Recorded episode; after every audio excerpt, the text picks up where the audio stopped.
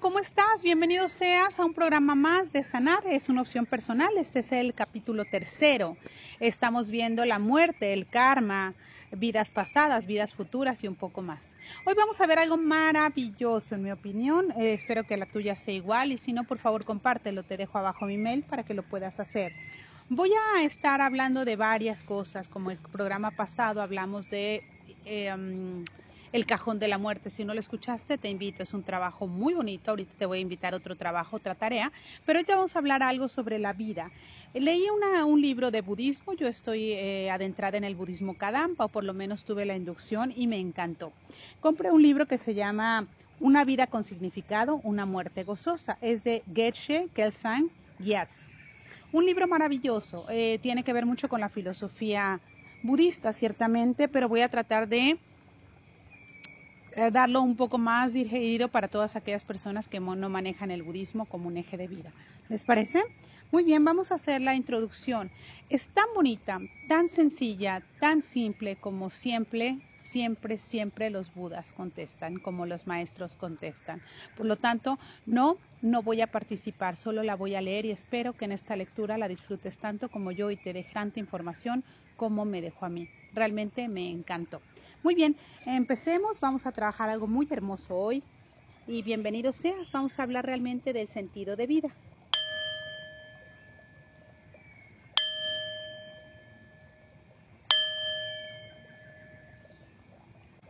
No hay nada más valioso que nuestra vida humana. Debido a que hemos nacido como un ser humano, disponemos de gran libertad para lograr prácticamente cualquier cosa que deseemos.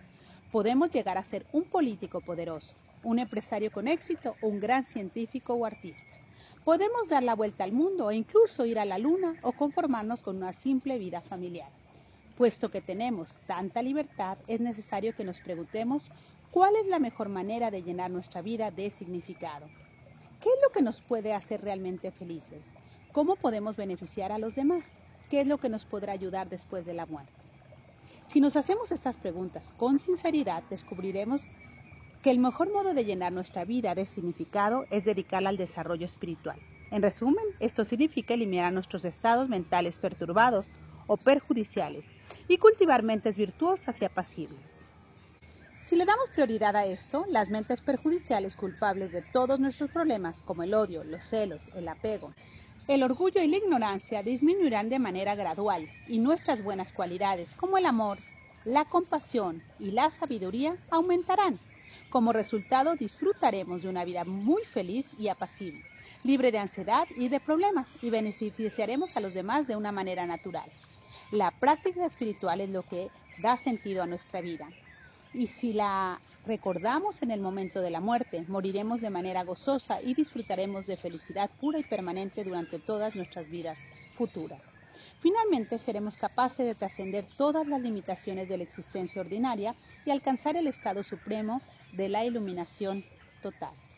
Si durante la vida no recordamos la muerte, cuando vayamos a morir descubriremos de repente que ni nuestras riquezas y posesiones, ni nuestros amigos y familiares podrán ayudarnos en esto. Si no nos hemos adiestrado en el camino espiritual, sentiremos un intenso arrepentimiento por haber desperdiciado nuestra vida y tendremos miedo a lo que ocurra durante la muerte y después de ella. Nuestras lágrimas y llamadas de socorro llegarán demasiado tarde. Seremos como un tibetano admirado entre sus conocidos por su gran talento y sus numerosas habilidades mundanas. Siempre estaba muy ocupado viajando de un lugar a otro y relacionándose con infinidad de personas. Pero cuando llegó el momento de su muerte de manera inesperada, dijo con profunda tristeza, He hecho muchas cosas y me he dedicado a los negocios y a otras actividades mundanas, pero ahora todo esto no me sirve de nada. La gente dice que soy muy inteligente, pero en realidad no soy más que un necio porque he descuidado por completo mi práctica espiritual, que es lo único que me podría haber ayudado en estos momentos.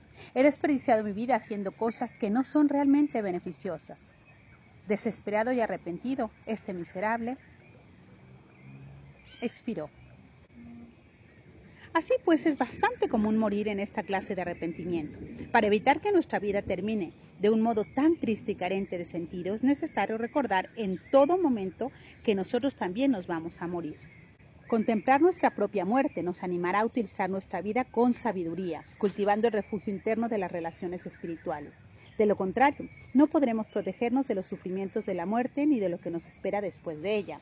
Además, cuando alguien cercano a nosotros, como nuestro padre, nuestra madre o algún amigo, se esté muriendo, no sabremos cómo ayudarlo y sentiremos tristeza y frustración debido a nuestra incapacidad para resultarles de verdadera utilidad.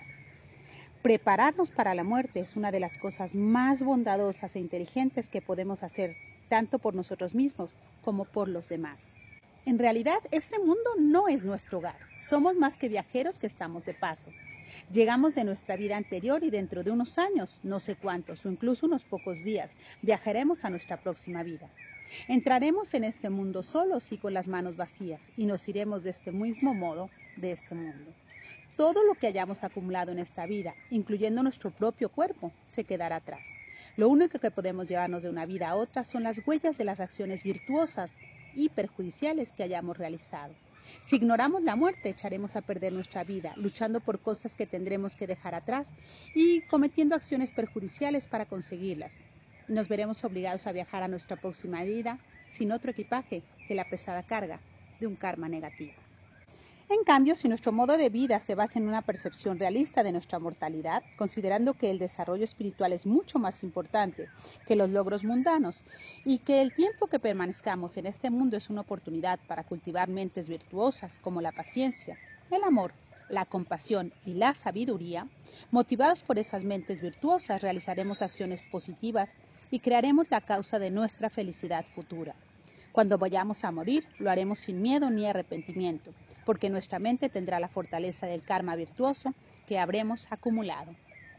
Los maestros Kadampas afirman que no sirve de nada tener miedo a la muerte cuando estamos a punto de morir, sino que debemos hacerlo cuando todavía somos jóvenes.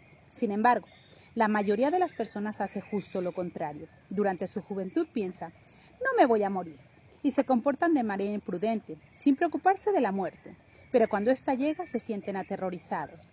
Si generamos miedo a la muerte ahora, llenaremos nuestra vida de significado realizando acciones virtuosas y evitando las perjudiciales, y de este modo crearemos la causa para obtener un rendimiento afortunado. Cuando llegue el momento de nuestra muerte, nos sentiremos como un niño que regresa a casa de sus padres y moriremos de manera gozosa y sin miedo. Seremos como, como un maestro budista tibetano que falleció a una edad muy avanzada.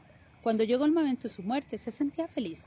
La gente le preguntó por qué estaba tan contento y él respondió, si me muero esta mañana, renaceré esta misma tarde en una tierra pura y mi próxima vida será muy superior a esta.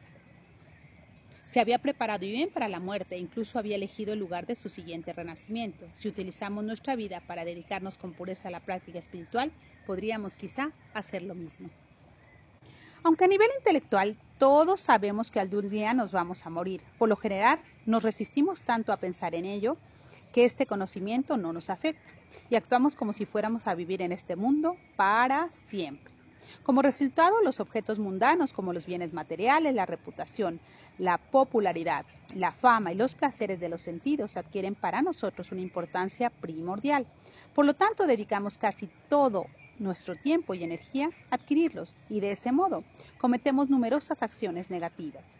Estamos tan preocupados por los asuntos de esta vida que no queda casi espacio en nuestra mente para una práctica espiritual verdadera. Cuando llega el momento de nuestra muerte, descubrimos que no estábamos preparados para ella, porque la hemos ignorado durante toda la vida. ¿Qué es la muerte? La muerte es la cesación del vínculo entre nuestra mente y nuestro cuerpo. La mayoría de las personas creen que la muerte se produce cuando el corazón deja de latir. Pero esto no es cierto, porque es posible que la mente sutil siga permaneciendo en el cuerpo. La muerte ocurre cuando la conciencia sutil finalmente abandona el cuerpo para viajar a la siguiente vida. Nuestro cuerpo es como una posada y nuestra mente como un huésped. Cuando morimos, nuestra mente tiene que abandonar el cuerpo y entrar en el de nuestro próximo renacimiento, como un huésped que deja una posada para trasladarse a otra. Así las acciones que efectuamos imprimen huellas en nuestra mente sutil, que con el tiempo producen sus correspondientes resultados. Nuestra mente es comprobable a un campo de siembra y las acciones que realizamos a las semillas que en él se plantan. Las acciones virtuosas son las semillas de nuestra felicidad futura y las perjudiciales la de nuestro sufrimiento. Estas semillas permanecen latentes en nuestra mente hasta que se reúnen a las condiciones necesarias para su germinación. En ocasiones esto puede ocurrir varias vidas después de haberse realizado la acción original. Las semillas que brotan en el momento de nuestra muerte son muy importantes porque determinan el tipo de renacimiento que vamos a tener. El que madure una clase u otra de semillas depende del estado mental en que nos encontremos. Si morimos de manera pasible, germinarán las semillas virtuosas y como resultado renaceremos en un reino afortunado.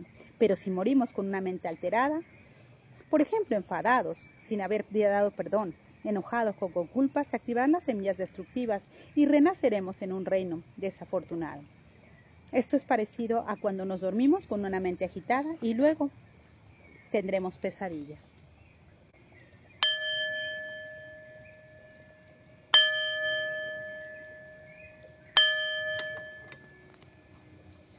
Muy bien, esto es una vida con significado que nos va a ayudar a tener una muerte gozosa. Trabajemos por nuestra propia muerte. Por favor, nunca olvides que todo es temporal, nada es permanente. Por lo tanto, siembra las semillas correctas para que coseches los frutos correctos. Que tengas una hermosa, hermosa, hermosa vida.